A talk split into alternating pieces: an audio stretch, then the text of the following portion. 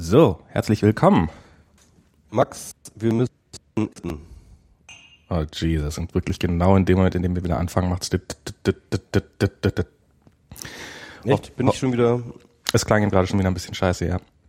Ich hoffe, es wird jetzt besser. Ähm, wir müssen. Hat, hat das Klettergeld nicht für ein Ethernet-Kabel gereicht beim letzten Mal? Müssen, müssen wir noch mehr Werbung machen, ja?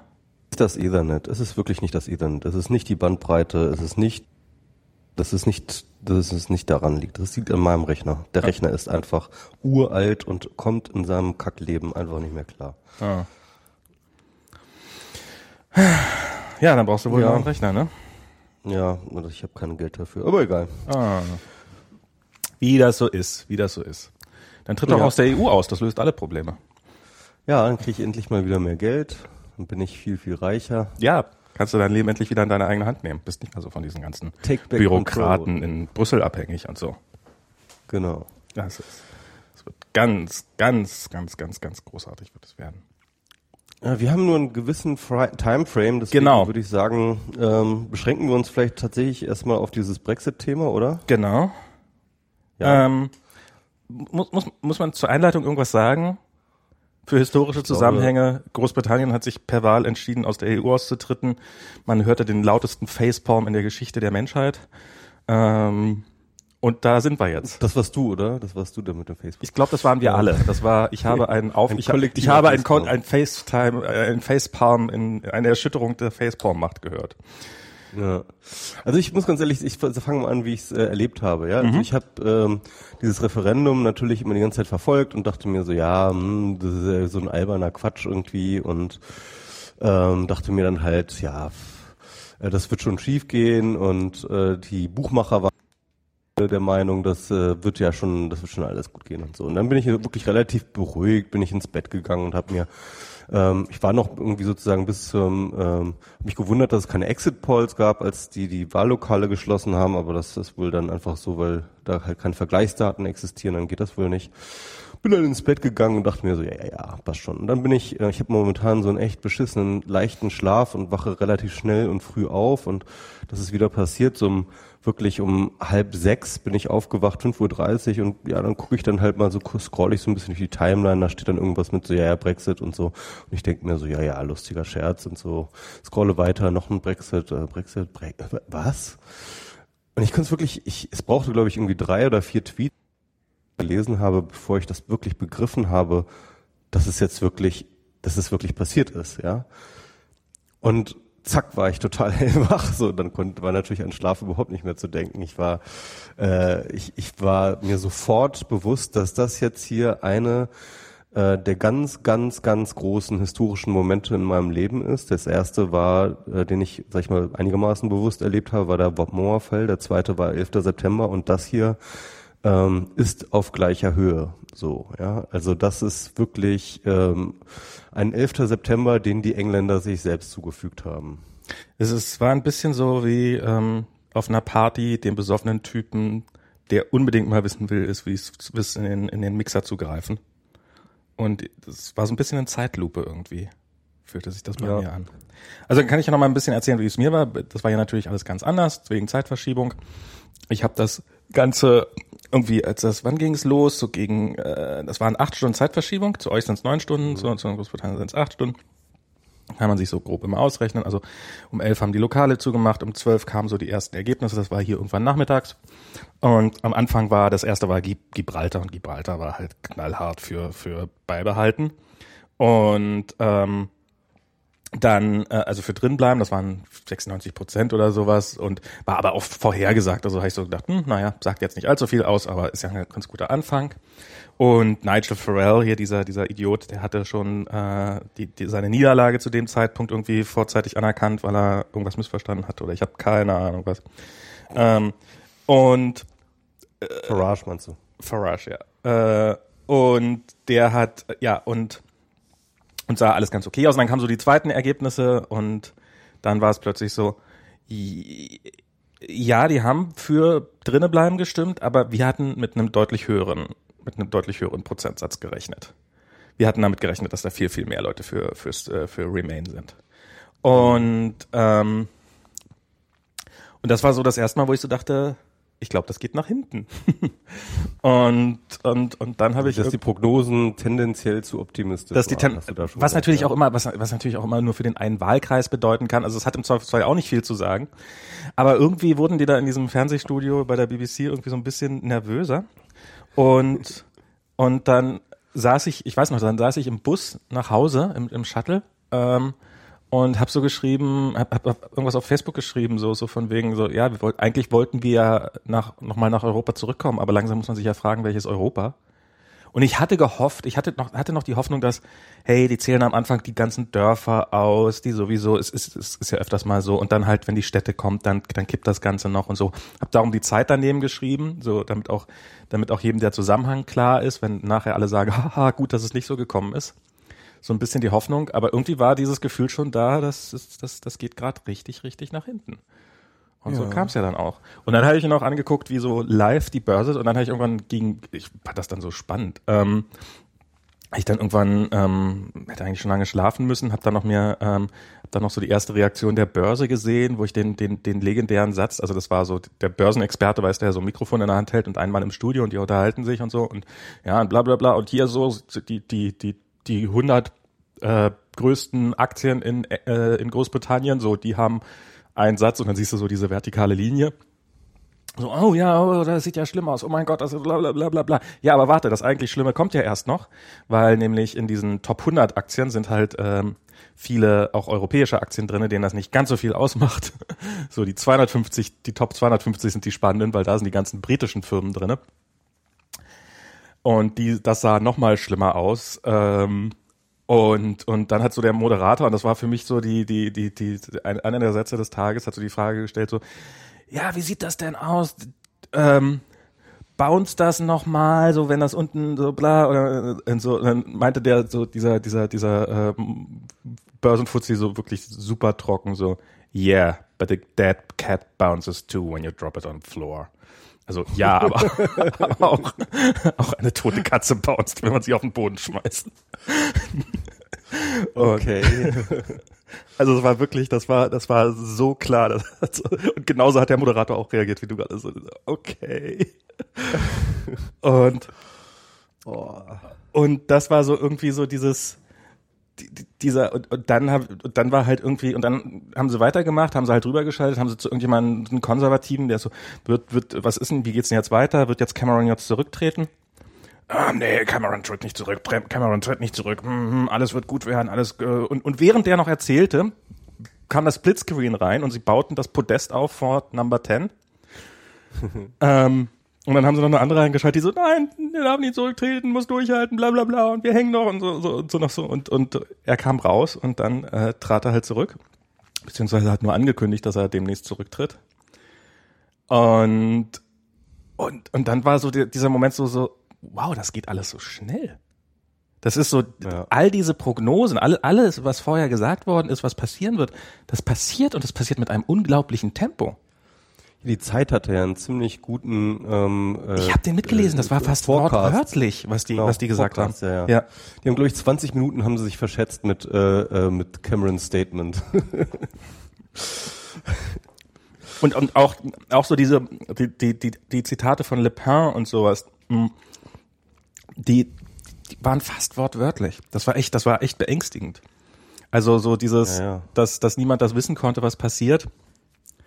Es gab Leute, die zumindest den ersten Tag ganz gut vorhergesagt haben. Auf jeden Fall. Ah, Die Vorhersage, das ist halt echt die Sache, ne? Also man hat wirklich das Gefühl, dass ähm, da niemand, also zumindest von dem politischen Personal in Großbritannien, den Fall eingeplant hat, dass das, dass das Abkommen, äh, äh, äh, dass, dass, die, äh, dass die Abstimmung so ausgeht, wie sie ausgeht, ja. Und zu allerletzt Und zu allerletzt, was? So, Unfassbar. Ich, ich, ich bin, ich komme da nicht drüber hinweg. Also ich, ich lese halt auch ganz viel, so jetzt gerade irgendwie diese ganzen ähm, britischen Medien. Ja. Und wie unfassbar planlos die alle gerade Ja, so vor Number sich 10 sollte doch einen. Plan haben. Wieso hat denn Number 10 keinen Plan? ja, genau, genau. Ich meine, Johnson, ja, und, oh Gott, oh Johnson, ey, wie der, ähm, wie der sich momentan versucht, irgendwie da rauszurudern mit, ja, das, das ist ja alles, äh, das darf ja alles gar nicht so heiß gegessen werden. War doch noch Spaß. genau, das war doch alles gar nicht so gemeint. Ist, also, also so ein, also so ein Fuck-up. Also und, und, und, und das Krasse ist ja, also, und das, das finde ich so abgefahren. Also klar, ja, irgendwie, ähm, dass Cameron im Arsch ist, keine Frage. Ja, der Typ hat das Ding eingefädelt, er hat sich verzockt, er ist einfach, er wird in die Geschichte eingehen als der größte Vollidiot, der, die, der jemals in Großbritannien regiert hat, ja. Das ist keine Frage, ja. Und ohne, ohne Not die, dieses Land an den Rand eines Zusammenbruchs gebracht. Das ist wirklich, das muss man erstmal hinkriegen. Vielleicht auch darüber hinaus. ja. ähm, und ähm, äh, zumindest politisch derzeit. Also und dann ähm, und dann natürlich, dass Johnson jetzt halt ähm, der Gewinner also der eigentliche Gewinner der ganzen Sache, so der, der Frontmann, dessen äh, Kampagne jetzt sozusagen gewonnen hat, dass der jetzt so im Arsch ist, das, das, das, das ist ja, das ist unfassbar. Und jetzt kommt das Krasse, dass noch nicht mal Labour, noch nicht mal die Opposition, die ist ja auch so im Arsch. Ja, das ja, ist wirklich. Die ist ja genauso im Arsch. Weil, weil, weil, weil der Corbyn. Die haben gar keine Zeit, sich darüber lustig zu machen. Das ist echt unfassbar. Ja, weil der, der Corbyn ist ja auch ein EU-Kritiker, ja. Und jetzt haben, stehen die alle da und keiner weiß mehr so richtig, was seine Rolle ist, ja. Und ähm, im Endeffekt ist, ist, ist eigentlich so zu mehrheitlich sehr, sehr pro EU, ähm, also so die ganzen EU, äh, die ganzen Labour-Anhänger haben ja alle mehr oder weniger pro EU gestimmt und innerhalb des Parlaments sind die auch alle pro EU. Nur halt Corbyn ist halt immer schon lange so ein EU-Kritiker gewesen und hat sich ja sehr, sehr zurückgehalten bei dieser ganzen Debatte. Und ich meine, so Corbyn, der wurde ja irgendwie als die linke Hoffnung ganz lange jetzt irgendwie auch in Deutschland total gefeiert. Und ähm, und ich meine, der ist jetzt plötzlich so bedeutungslos. Der ist einfach komplett bedeutungslos. Alles, worum es jetzt geht, also, also für Es ist nur die Frage, wann also er zurücktritt. Spielt er, spielt er, genau. Und es gab es ein Misstrauensvotum gegen ihn, jetzt gerade heute, jetzt vorhin, vorhin, Ach, ja. das gab's schon. Und er, ich dachte, das kommt ja, jetzt und, erst. und ich, ich hatte, glaube ich, irgendwie gelesen. Okay, erzähl einfach weiter. Ähm, jedenfalls, jedenfalls weigert er sich zurückzutreten. Ja. Es ist, äh, also ich sag mal so, ne, also es braucht nicht mal nur Neuwahlen, es braucht das gesamte politische System ist in sich zusammengekracht und es braucht einen kompletten politischen Reboot, um da noch irgendwas auf die Reihe zu kriegen in diesem Land. Unfassbar. Wie, wie, wie, wie das ist, das ist das, ich, das ist unfassbar, wie innerhalb von so kurzer Zeit ein Land, das völlig normal läuft, völlig okay irgendwie dasteht, eine völlig okay Ökonomie hat, ein völlig nicht schönes, aber irgendwie funktionierendes politisches System von einem Moment auf dem anderen in das totale Chaos zusammenkracht, ja. Ich glaube, das, das, war schon vorher also, so eher kaputt. Also das, das, ich meine. Natürlich, alle sind, alle Systeme sind irgendwie so ein bisschen kaputt, so, ja. Also ich meine, aber, aber, aber, aber das ist jetzt totale Handlungsfähigkeit auf der vollen ganzen Linie. Das ist unglaublich. Ist, du hast Handlungsfähigkeit ja. gesagt. Handlungsunfähig, sorry, ja. Genau. Also, also ich, ich, ich hatte sowas noch nie gesehen. Das ist unfassbar.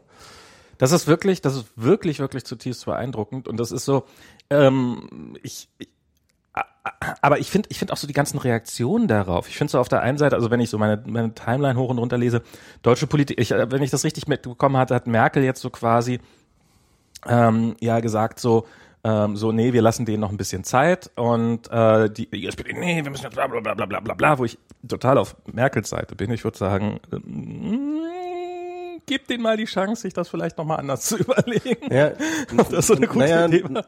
Naja, es ist nicht ganz so. Also ich, es gab halt jetzt ähm, relativ schnell gab es halt ähm, sowohl von ähm, ähm, äh, von äh, äh von dem, oh Gott, jetzt fallen mir gerade die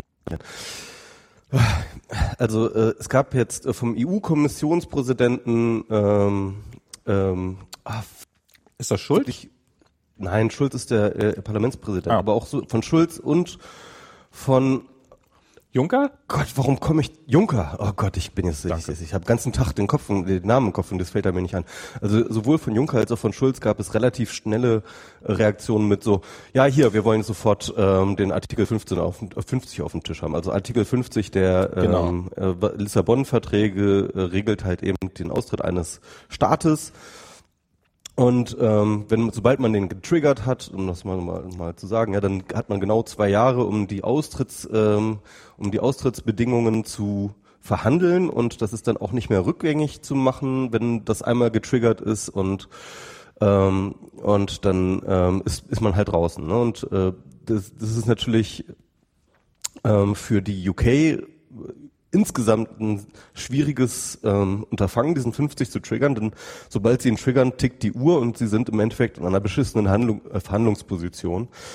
Und das ähm, ähm, und das eigentlich ähm, ist das keine besonders ähm, ist das keine besonders ratsame Sache. Andererseits ähm, ähm, ist das der einzige Weg halt raus, ja und ähm, ja, Merkel hat dann halt am Anfang ähm, dem Ganzen ein bisschen widersprochen und meinte so, ja, ähm, das ist, äh, sie sollen sich mal nicht so schnell überstürzen, wir haben ja Zeit und so weiter und so fort, aber ich glaube ganz einfach Juncker, der ist verdammt fucking sauer und ich kann das auch komplett verstehen, wenn du, du überlegst, ne, dass Cameron dieses ganze Referendum ja auch deswegen eingefädelt hat, um die EU zu besseren Konditionen zu erpressen, was er ja erst vor kurzem über Wochen lang einen Verhandlungsmarathon gemacht hat. Ja, er hat ja mit diesem Referendum ähm, hat er versucht, die EU-Kommission und äh, die EU-Institutionen zu erpressen und, äh, und, und Juncker ist äh, und Schulz und so weiter und so fort, die sind ja alle durch diesen scheiß Prozess gegangen. Die haben sich halt von, äh, äh, von Cameron halt echt irgendwie einen reinwürgen lassen. Und, ähm, und jetzt, ja, und jetzt kann ich verstehen, dass die ein bisschen pisst sind. Also dass, äh, also dass, dass man das menschlich verstehen kann, ähm, das, das kann ich total nachvollziehen. Mhm. Ähm, ich, aber ich, also ich würde ja, also ich finde so ein bisschen, so gerade so ein bisschen, habe ich das Gefühl, dass auch in meiner Timeline kommt irgendwie so Schadenfreude hoch. Das ist mir gestern, ist es mir stark aufgefallen, als irgendwie in meiner Timeline so ein Link rumgeht, äh, did, did uh, Britain already pull Paragraph 50 oder wie auch immer, irgendwie so, so eine Seite, wo so diese, so eine berühmte Ja-Nein-Seite, wo da nichts draufsteht. Also, ja, genau, ja. Ähm, und wo ich mich so kurz fragte, hat das jetzt irgendein hat das jetzt irgendein äh, britischer Nazi gepost gebaut diese Seite oder äh, war das jemand aus meinem meinem Dunstkreis? Mhm. Und weil irgendwie war so vor einer Woche war noch so totaler Konsens, das wird nicht passieren und das darf auch nicht passieren und dann kommt so dieses ja, das war ja die Jugend, die das die Alten haben der Jugend ihre Sachen ihr, ihre Zukunft geklaut und so diese ganzen Sachen kamen dann hoch, aber gleichzeitig eben trotzdem so dieses ähm, ja, jetzt müsst ihr aber auch raus. Jetzt, jetzt aber schnell. Hopp, hopp, hopp, hopp, hopp. Und ich muss sagen, ich muss sagen, da, da, das, da gehöre ich auch mit dazu. Ich habe da auch meine Meinung äh, echt geändert zu. Also, okay. ähm, ähm, ich war natürlich gegen das Referendum, ich war gegen den Brexit und als das passiert ist, habe ich gedacht, scheiße, scheiße, scheiße und das ist richtig kacke und das darf nicht passieren, es muss doch irgendwie eine Möglichkeit geben. Mhm. Ähm, und äh, dann ähm, habe ich aber, je länger ich gelesen habe, war relativ klar, welche Position Johnson jetzt einnehmen würde. Also Boris Johnson, der ähm, äh, Campaignführer sozusagen, der jetzt eben davon redet, ähm, mit Hilfe ähm, dass man das ja vielleicht auch äh, gar nicht so überstürzen sollte jetzt mit diesen 50 und dass man ja erst einmal gucken muss, was man da jetzt irgendwie rausverhandelt bekommt und so weiter und so fort, ja. Und da war mir relativ klar, Johnson wird den Brexit weiterhin, weiterhin als Erpressungshebel versuchen zu benutzen, um bessere Verträge rauszuhandeln. Natürlich, das wird er versuchen. Und da war mir klar, scheiße, das hier ist nicht einfach nur ähm, ein ähm, Einzelproblem, sondern das ist ein systematisches und das ist ein systematisches vor allem, was die UK betrifft. Und wenn du dir, mhm. und das geht, es ist, ist so ein bisschen, mir, mir geht es so ein bisschen wie ähm, äh, sozusagen, wenn man so aus einer abusive Relationship kommt, ja, ja. wo man so eine Zeit lang, wo man erstmal traurig ist, nachdem sie zu Ende ist, aber wo man nach einer Zeit lang realisiert, Scheiße, ähm, eigentlich hat mich dieser Partner die ganze Zeit nur verarscht. Und ich glaube ganz ehrlich, dass Europa so ein bisschen diesen Realisierungsprozess mhm. bei der UK macht, weil wenn du dir die Geschichte zwischen UK und äh, EU anschaust, dann war das eine abusive relationship von der UK über äh, äh, gegen äh, äh gegen die EU. Sie haben von Anfang an über Jahrzehnte lang sich immer Sonderkonditionen rausgehandelt. Sie haben hat die nationale Politik immer alle Probleme, die es in ihrem Land gab, immer weiter sozusagen hat, hat sie immer ähm, auf, e, auf die EU gezeigt und äh, äh, äh, so getan, als ob die EU daran schuld war. Alle hausgemachten Probleme wurden immer auf die EU geschoben. Diese Stimmung, die dort jetzt zum Brexit geführt hat, die wurde jahrzehntelang, jahrzehntelang geschürt und ge, äh, äh, und aufgebaut. Die ähm, die vor allem die Tories, aber auch New Labour hat über Jahrzehnte lang die EU missbraucht, einerseits als politischen Blitzableiter Klar. und andererseits ähm, halt eben äh, äh, sich halt eben Sonderkonditionen rausgepickt und immer nur sozusagen die Rosinen rausgepickt, keinerlei Verpflichtungen eingegangen, sondern immer nur die äh, äh die Vorteile rausgezogen. Sie haben wirklich, wirklich, wirklich ähm, über Jahrzehnte lang der EU sehr, sehr viel ich, ich, ich würde fast eigentlich sagen, ich die EU überhaupt von dieser Partnerschaft profitiert hat, mhm. sondern ob es, ob es nicht äh, tatsächlich ähm, so war, dass ähm, im Endeffekt ähm, die UK und ihre Politik äh, der EU mehr geschadet hat als, als genutzt hat. Und man muss sagen, das, und, das, das, und das ist nicht nur diese Vorteile, die sich rausgemacht haben, sondern auch im Endeffekt, sie waren immer der große Bremser bei allen möglichen, ähm, bei, bei, bei allen äh, Prozessen des, der Integration. Sie haben immer gebremst, sie wollten immer nicht mitmachen, sie haben immer ihr Veto eingelegt. Für all die neoliberale Scheiße, die in der EU passiert ist, waren ebenfalls die Briten vor, äh, ähm, die Vorreiter. Für all die widerlichen Initiativen von Vorratsdatenspeicherung etc. und äh, Überwachungsgesetze waren ebenfalls die Briten äh. Alles, alles, alles Schlechte, nicht alles natürlich, aber vieles, vieles von dem Schlechten und funktioniert hat, lag an den Briten. Und ich glaube mittlerweile, ja, verdammt, lasst uns die Briten, lasst die Briten gehen, dann wird es, äh, wird es besser gehen. Hm.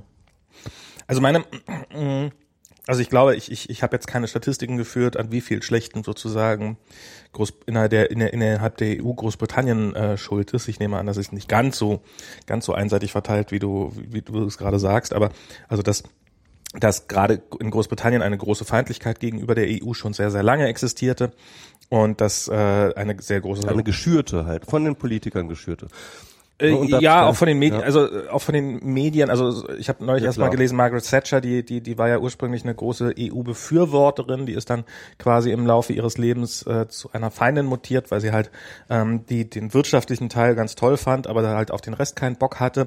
Und ich glaube, das ist tatsächlich so ein relativ weit verbreitet bei den Briten so dieses ähm, ja ja äh, lasst uns handeln, aber ansonsten lasst uns in Ruhe äh, ähm, äh, Gedanke dabei und also ich, ich probiere, ich probiere das ein bisschen weiträumiger zu sehen. Ich, ich, ich, ähm, ich probiere, ähm, also was, was, was meine Meinung zu dem Thema ist, ich, ich glaube, an diesem Brexit kann die EU im Zweifelsfall zerbrechen. Und das halte ich nicht mal für sonderlich ungefähr, äh, äh, nicht mal für sonderlich unwahrscheinlich, weil einfach in dem Moment, in dem in einem Land gesehen wird, dass man austreten kann. Und ich weiß nicht, ob die ob wenn du jetzt die Volksbefragung machen würdest, gerade mit der aktuellen Stimmung, ob nicht einige Länder, äh, bei einigen Ländern da mehr als 50 Prozent rauskommt, wenn man auch ein bisschen Wahlkampf vorne wegschiebt.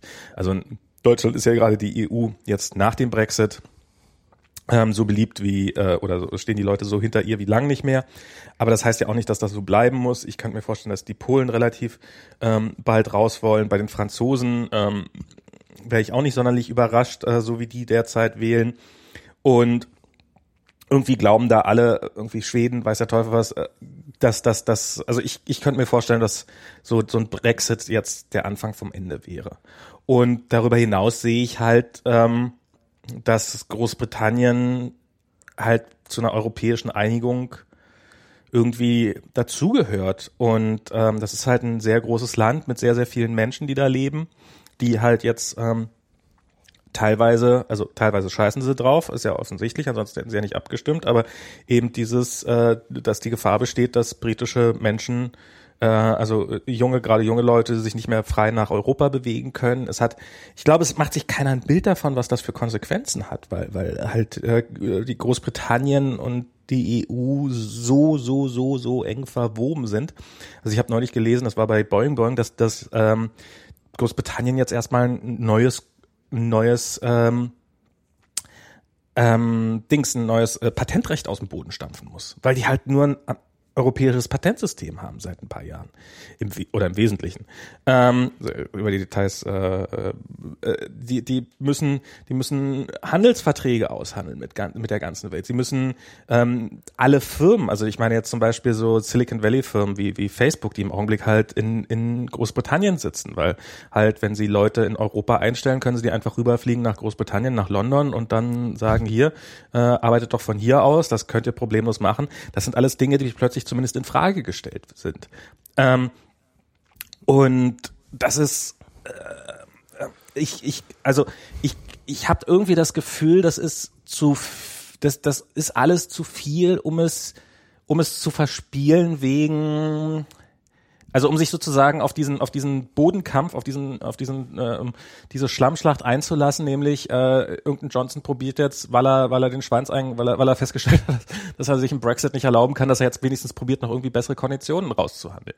Ich würde sagen, ähm, äh, also wie, wie, wie die genauen Verhandlungen dann aussehen sollen, keine Ahnung. Aber dass man erstmal zumindest vom Gestus her ähm, sagt, ähm, liebe Briten, wir haben gesehen, wie ihr abgestimmt hat. Äh, jedem kann mal Fehler passieren. Ähm, macht euch doch erstmal einen Kopf unter euch und sagt uns dann, wie es ausgeht. Wir probieren euch hier keinen Druck zu machen.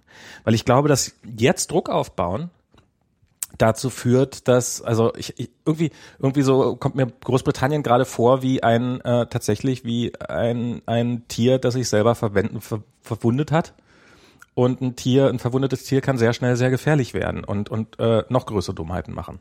Und das, das ist so ein bisschen so meine Befürchtung gerade. Also insofern ja, lieber, lieber milde walten lassen. Ähm, was ich, was ich äh, erstmal sagen wollte, ähm, ich hatte auch zuerst meine größte Angst, nachdem ich das gelesen habe, auch mit dem Brexit, war auch irgendwie scheiße, jetzt bricht, bricht die EU auseinander. Ne? Ähm, jetzt kommen sie, jetzt werden sie alle kommen und dann hat ja auch der Gerd Wilders gleich gesagt, hier für äh, Niederlanden mhm. wollen wir das auch haben und die Le Pen meinte, ja und wir Frankreich und bla bla bla, ja. Habe ich mir dann auch gedacht, oh scheiße, scheiße, scheiße, ja. Auf der anderen Seite denke ich mir aber mittlerweile, ähm, alleine was jetzt, was jetzt, jetzt guckt die ganze Welt gerade auf Britannien, ja. Mhm. Und sie sieht, wie plötzlich ähm, ein ganzes Land aus einer äh, im Endeffekt auch eigentlich aus einem Wahn erwacht, ja, einem Wahn, der ihr ähm, von Medien und Politikern auf wurde mit diesem EU-Hass und mit dieser ähm, Anti-EU-Stimmung und mit dem Versprechen, wenn es erst aus der EU rausgeht, dann wird alles gut, ja. Also wie sie aus diesem Wahn gerade aufwacht und merkt, fuck, selbst der Letzte merkt, das war totaler Bullshit, was die uns du? erzählt haben. Das, das, das passiert ja gerade. Also das passiert ja gerade. Die ganzen, ähm, ich meine, sogar die Brexit-Befürworter, sogar die offiziellen großen Brexit-Befürworter realisieren ja gerade, dass all das, was sie sich, äh, was sie versprochen haben äh, und was sie äh, und, und, und und so weiter und so fort, dass das alles völliger Kokolores war. Ja, ich glaube, sie alles also aus der Luft gegriffen war. Sie waren sich dessen also vorher bewusst, sie sagen sogar der Farage, ja, sogar der Farage hat ja gesagt, irgendwie hier die 350 Millionen pro Woche, die wir ins NHS reinstecken wollen. Das ist, äh, sorry, das ist äh, eine Fehlinformation. Hey, wir haben das zwar auf die Busse gedruckt, aber so what? So ja, und äh, der Boris Johnson äh, schreibt halt irgendwie auch irgendwie so, ja, sorry, ähm, vielleicht sollten wir doch irgendwie äh, zu gucken, dass wir ein Agreement finden, das im Endeffekt das gleiche macht wie die EU. Also, also, also alle rudern gerade mega zurück und das, das und, und alle gucken gerade auf ähm, auf, äh, äh, auf, auf London und, und, und auf die UK. Und ich kann mir gut vorstellen, dass das eine extrem disziplinierende Wirkung entfaltet. Mhm. Auf alle anderen, ähm, sag ich mal, Leute, die glauben, mit rechtspopulistischen, einfachen Antworten halt abgespeist zu werden. Ich glaube, die Briten haben sich, ähm, ähm, äh, die haben sich ähm, stellvertretend für alle anderen einmal so richtig doll verarscht und ähm, und die Desillusionierungsphase, die jetzt eintritt und die, glaube ich, nach dem oder mit im Laufe des Brexit noch viel härter wird, ja und noch noch viel schlimmer wird, ähm, äh, die wird disziplinierend wirken auf alle anderen. Und ich kann mir gut vorstellen, dass der Brexit sogar ähm, sehr, sehr viel mehr integrative Kraft und sehr, sehr viel mehr zusammenschweißendere Kraft und sehr viel disziplinierendere Kraft entfalten kann, ähm, als das Gegenteil. Also das ist, das, das, das, das glaube ich mittlerweile. Also ich, also da, da das glaube ich tatsächlich nicht. Also ich bin, ich, ähm, es gab so Nachumfragen sozusagen, wie, wie glücklich denn die, die Leute im Nachhinein mit ihrer Stimme sind. Ähm, und da ist es eher so, dass die Remain Befürworter von ihrer Position abweichen als die Leave-Befürworter. Also die, komm, das ist jetzt, wann, wann, wann war diese Umfrage? Na, die war halt äh, zwei, drei Tage später. So viel Zeit ist halt noch nicht so seitdem vergangen. Und ich glaube einfach, dass, also, dass ähm, also die, die, dass, dass die, dass die Wahlkämpfer, die dafür geworben haben vorher, dass die sich jetzt zurücklehnen und sagen, ach, war doch alles Spaß. Ähm, äh, die Versprechen, die wir gemacht haben, war doch eh nur Versprechen, bist du doch. Ähm, denen war das schon vorher klar. Das ist nicht so, dass die plötzlich jetzt durchgerechnet haben, was tatsächlich auf sie zukommt und so, sondern das war denen vorher klar, dass das aus Luft geholte äh, Versprechen sind. Ähm, und jetzt, jetzt geben sie es zu. halte ich für so dumm übrigens. Also den halte ich wirklich für so dumm, dass er das nicht gemacht hat. Naja, also das halt quasi der ist erst, dumm. der ist richtig dumm, aber er ist auch, er ist auch, also wenn er sich im ersten, im ersten Interview quasi, das war ja, das war ja direkt noch am selben Morgen. Das war ja wirklich, da war ja, da war ja Cameron noch kaum zurückgetreten, wo er gesagt hat, nee, also das, nee. Ähm, und ähm, ähm, ähm, der, das wusste der, das wusste der schon, das wusste der schon zwölf Stunden vorher, dass er Nein sagen wird, wenn er diese Frage gestellt kriegt. Das hat er sich nicht spontan ausgedacht.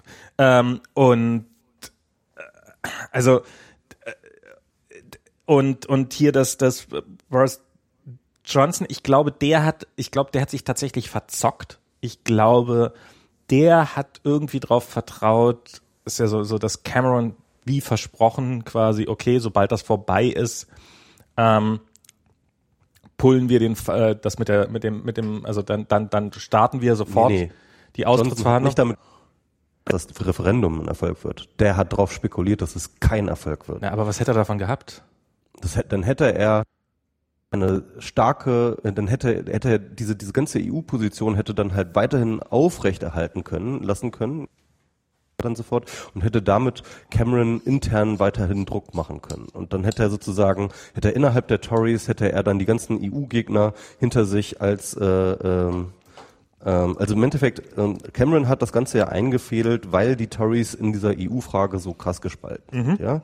Und ähm, und, äh, und Cameron wollte ja dadurch sozusagen dass diese Frage ein für alle Mal geklärt Session an die EU-Gegner und dann halt sozusagen, jetzt haben wir einmal abgestimmt und jetzt können wir diese Politik einfach einfach so fahren und ähm, ähm,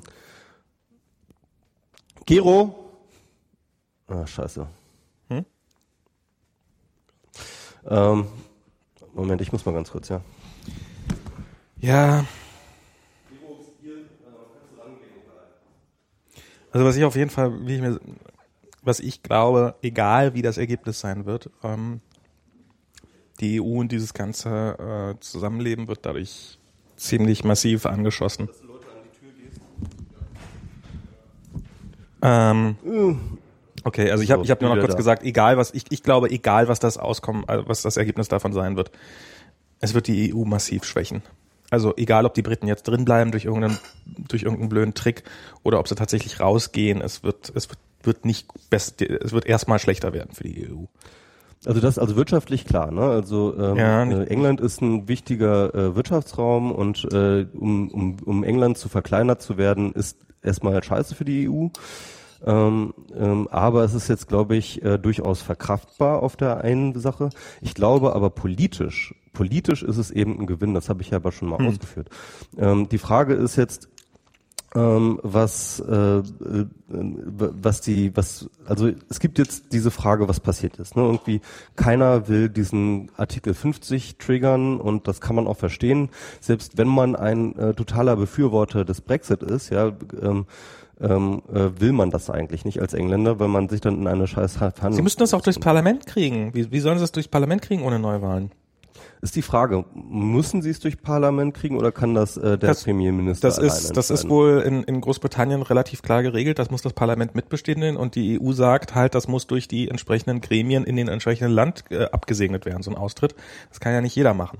Und das kann nicht die Queen machen und ich glaube, das kann auch nicht der äh, Premierminister machen, sondern das muss auch durch, äh, sich da vom Parlament abholen, die ähm, die, die, die, die, den Drückhalt.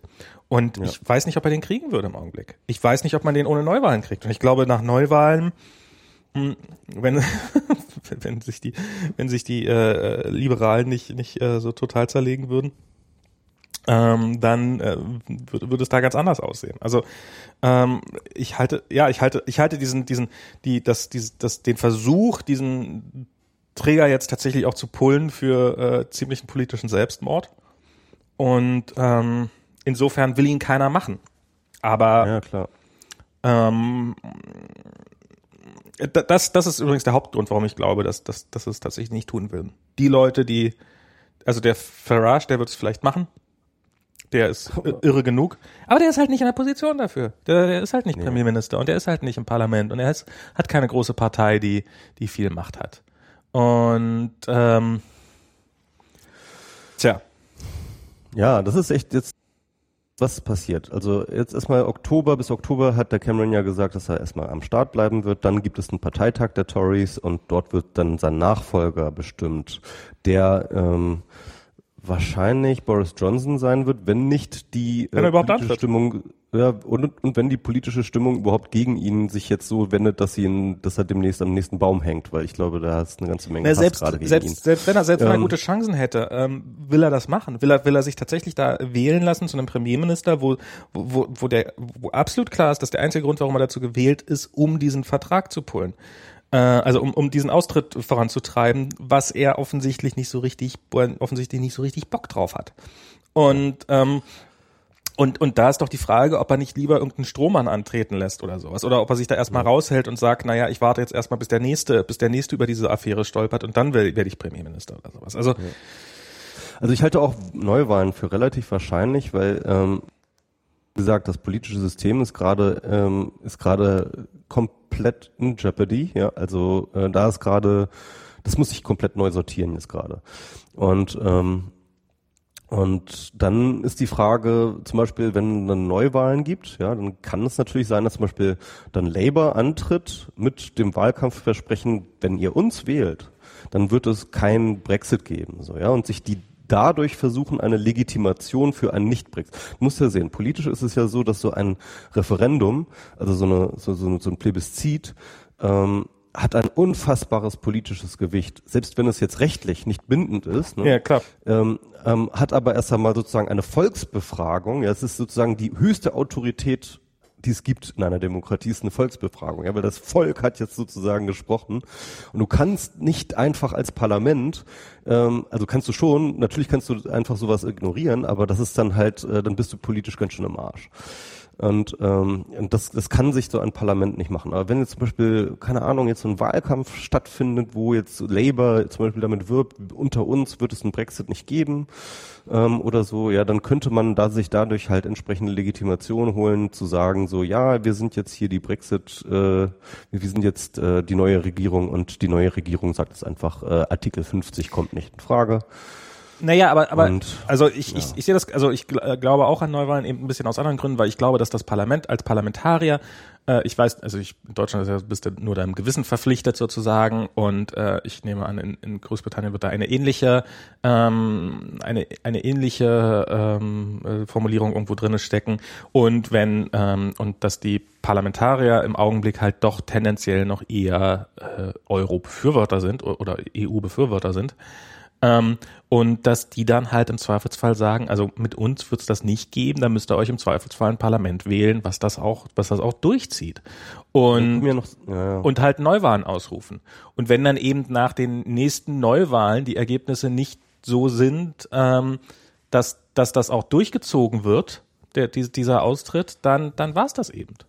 Und Nein, also ich meine, du, du musst halt schon sehen auch, also ich meine, ähm, du weißt, ne, diese ganze Gewissensgeschichte ist halt auch äh, äh, sehr pro forma, ne? Und wenn Ja, es drauf klar. ankommt, äh, werden die Leute schon eingepeitscht. Natürlich. Und der Punkt ist natürlich, dass du als Parlamentarier auch so ein ähm, Referendum nicht einfach ignorieren kannst. Und selbst wenn du persönlich nicht für den Brexit bist, aber irgendwie der Tory-Fraktion angehörst ähm, und die Tories jetzt sagen, so, wir haben dieses äh, Referendum gemacht und es ist das Ergebnis, das müssen wir dem auch irgendwie stattgeben, dann kann ich mir schon vorstellen, dass du da die Leute diszipliniert bekommst, ähm, für den Brexit zu bestimmen. Ähm, also das glaube ich schon. Also das, äh, äh, ähm, das ich bin gespannt. ähm, Also ich sag mal so, dieses Referendum ist halt erstmal ein riesengroßer Haufen Legitimation, der da gerade so in, äh, in der Mitte des Raumes steht und man kann an dem eigentlich nicht so richtig vorbei. Ja? Also mhm. man muss da entweder ein Gegenreferendum hinstellen oder man muss da wirklich einen langen Wahlkampf führen und äh, keine Ahnung aber es ist nicht so einfach. Es ist nicht so einfach, dieses Referendum zu ignorieren. Das ist halt das, einfach. Das stimmt. Aber was ja zum Beispiel schon mal angefangen haben, am Anfang wurde es ja so ex extrem binäre Frage dargestellt. Da wurde es ja so dargestellt, also entweder wir bleiben drin und es wird ganz äh, und und bla bla bla und äh, und oder wir gehen raus und sind komplett draußen und es wurde so sozusagen Licht der Freiheit und auf der anderen Seite Tyrannei und äh, von der anderen Seite dann entsprechend anders dargestellt. Gerade von der von den Exit-Befürwortern oder Leave-Befürwortern war es ja ähm, hat man ja mitgekriegt, wie die quasi augenblicklich in dem Moment, in dem die Ergebnisse da waren, den Modus umgeschaltet haben, nämlich von, naja, so, also so ganz raus wollen wir halt doch nicht, wir wollen halt in dem, in dem Wirtschaftsbereich gleich drinnen bleiben und so weiter und so fort.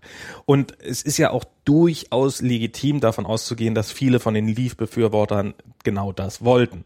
Ähm, dass sie nämlich gar nicht wirklich ganz weit raus aus der EU wollten und na, wir sind jetzt komplett und am besten noch die Insel noch ein bisschen äh, in, in Atlantik rausschippern, ähm, sondern dass sie natürlich schon noch weiterhin eine Verbindung zu Europa haben wollten, aber eben nicht in allen Auswüchsen sozusagen oder in allen, in allen Details. Und insofern kann man sich da so langsam so, so ein bisschen vortasten und kann sagen, naja, so ein richtiger Leaf war das ja von vornherein nicht und ob wir jetzt, also ob da jetzt noch EU drüber steht, wo wir nachher drinnen sind oder nicht, na kommt Leute, das ist doch im Endeffekt scheißegal. Äh, guckt mal, was ich hier noch rausgehandelt habe, da muss halt mit irgendwelchen irgendwo mit rumgewedelt werden, was wir an tollen, ähm, ähm, an tollen Kompromissen rausgehandelt haben in der Verhandlung mit der EU. Die EU geht auf der anderen Seite rum und sagt, hier, die, die, wir haben für uns den geilen Deal rausgehandelt und im Endeffekt äh, bleibt alles beim gleichen und und ähm, und und ähm, und im Endeffekt ist gar nichts so großartig passiert und der Volkswille beruhigt sich wieder. Also ich halte das für zumindest eine realistische Möglichkeit. Ich sage jetzt nicht, dass ja, es automatisch so kommt, aber ich glaube jetzt nicht, dass die Leute auf die Barrikaden gehen würden und sagen, oh, wir haben dafür gestimmt, jetzt brennen wir, äh, jetzt brennen wir das Parlamentsgebäude ab oder sowas. Also halte ich für unwahrscheinlich. So so so so, so explosiv. An, an, an Nee, nee, das, das, das will ich auch gar nicht sagen. Aber ähm, also ganz kurz, ähm, schöne Podcast-Empfehlung. Äh, der relativ neue Podcast von Philipp Banse und äh, Ulf Burmeier, äh, Die Lage der Nation, die haben auch eine sehr schöne Brexit-Folge gemacht und äh, die haben einen interessanten Punkt gemacht, ähm, das sehr schön aufgedröselt. Äh, man muss ja bedenken, dass die EU ein unfassbar komplexes Vertragswerk ist, ähm, das eben äh, aus verschiedenen, sag ich mal, Organisationen, Institutionen und Verträgen besteht, die innerhalb der EU nicht alle Staaten machen alles mit, so ja. Und mhm. äh, gerade, äh, wie gesagt, Großbritannien hat sich da ja auch immer irgendwie so seinen ganz eigenen Mix zusammengestellt, ähm, äh, wo es mitmacht und wo es nicht mitmacht. Und ähm, im Grunde genommen ist genau deswegen der Punkt, den du gemacht hast, auch sehr richtig zu sagen.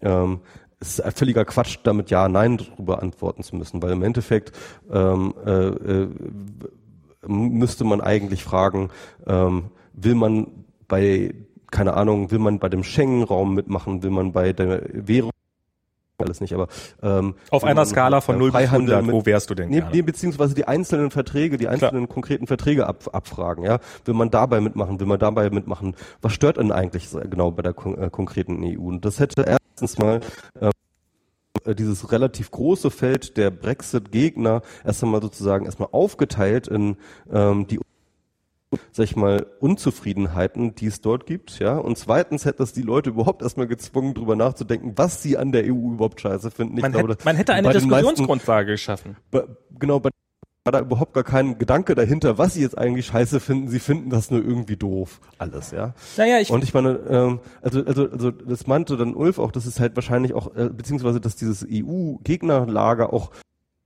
so extrem gespalten ist im Sinne von, äh, die einen sind gegen den Neoliberalismus der EU und die anderen sind zu, ge gegen die zu viel Regulierung der EU. Ja? ja? also das heißt also mit anderen Worten, ähm, äh, da gibt es dann halt sozusagen auch äh, Leute, die sich in ihrer Meinung komplett spinnefeind sind und gegen wegen den komplett oppositionellen ähm, äh, Gründen gegen die EU sind. Ja, also ähm, das ist äh, also das ist halt auch ein extrem heterogenes Feld von diesen ganzen äh, äh, EU-Gegnern da.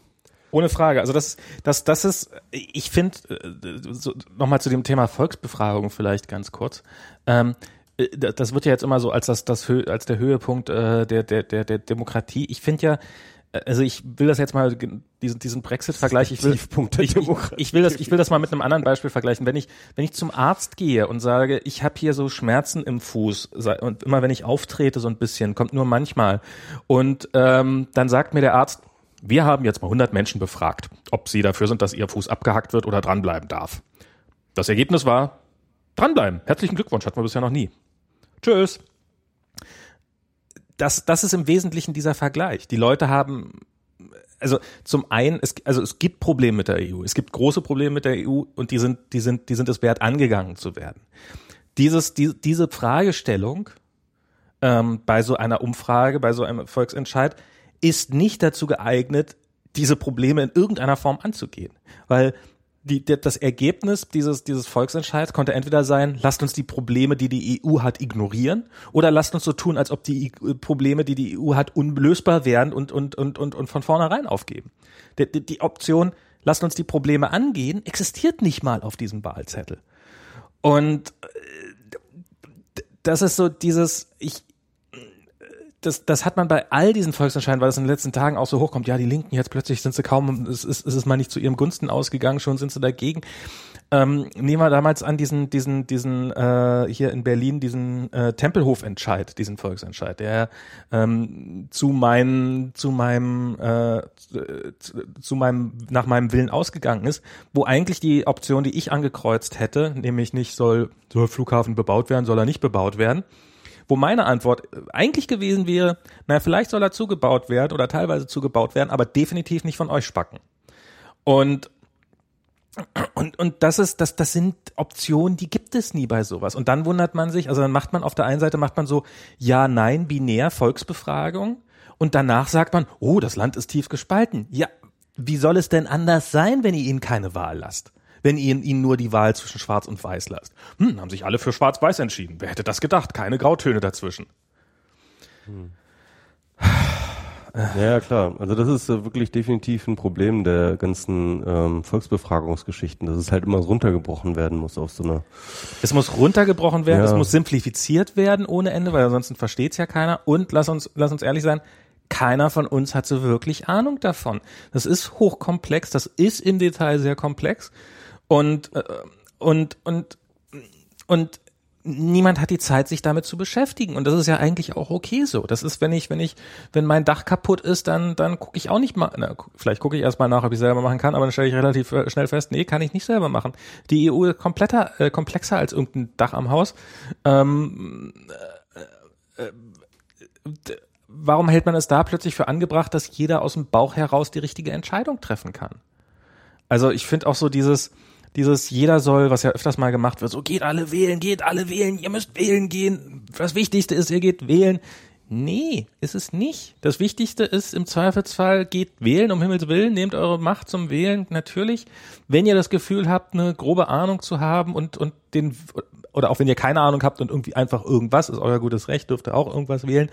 Aber wenn ihr eigentlich nicht wisst, was ihr wählen wollt und nicht so richtig wissen wollt, dann, dann lasst es einfach, dann geht einfach nicht wählen. Es ist ähm, im Zweifelsfall äh, macht, macht euch vorher lieber schlau. Das, das, äh, und, und das ist so. Ach, scheiß Volksbefragung. Spielt halt nur den Populisten ja. in die Hände. Ist halt so. Ja, ja. Ich, also ich würde auch sagen, also irgendjemand hatte das schön, schön zusammengefasst und meinte, äh, wenn ihr euch die letzte, wenn ihr euch in letzter Zeit wenn ihr Aktivisten für mehr, mehr direkte Demokratie seid, dann solltet ihr für euch für die nächsten zehn Jahre ein anderes Spielfeld suchen. das ist mal komplett diskreditiert. Na, oder nicht, ähm, oder nicht. Also ich meine, wie viele Leute gibt es hier, die jetzt in den Nachrichten gesehen haben, oh, die Briten treten aus dem Euro aus, sich nie wieder mit dem Thema beschäftigen und sagen, wieso haben wir sowas eigentlich nicht? Bei den Briten hat es doch auch funktioniert. Nee, bei den Briten hat es nicht funktioniert. Du hast dir das bloß nie wieder angeguckt, nachdem du das Ergebnis gehört hast. Ich weiß nicht. Also ich glaube, also so wenn du wenn du das Volk befragen würdest, ob es mehr Volksbeteiligung hätte, möchtest du gerne mehr Beteiligung? Ja, nein. Wer würde da nein ankreuzen? Ähm, ja. Das ist eigentlich, eigentlich so, man kann sich wirklich, man kann jedes Thema in der Geschichte nehmen und kann feststellen, dass wenn man es auf so eine Ja-Nein-Fragen runterbricht, dass man, dass man diesem, dass man dem Problem einfach nicht gerecht wird. Ansonsten wären, ansonsten, wenn, wenn, wenn die Probleme runterbrechbar wären, dann bräuchte man das Volk auch nichts befragt, weil dann wäre die Antwort eh klar. Ach. Wollt ihr Steuern, wollt ihr Steuern zahlen? Wollt ihr Steuern zahlen? ja, nein. ja. Oh, vielleicht. Ja, dieses ganze Steuern zahlen fand ich schon immer irgendwie doof. ja. ja, es ist halt, es ist echt schwierig, ne? Also, ähm, ich bin, ähm, ja, also, äh, ach, ich weiß nicht, ich weiß nicht. Ähm, ich kann mir, ich kann mir auch mittlerweile vorstellen, dass die äh, Briten schon versuchen werden, sich da herauszulavieren und ähm, irgendwann gibt es dann so ein unausgesprochenes Don't mention the 50 oder sowas, ja.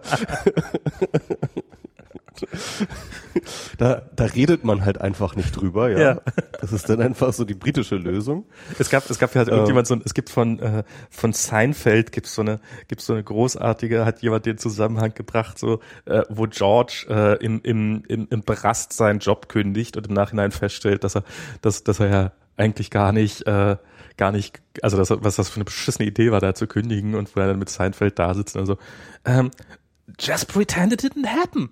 You're an emotional person.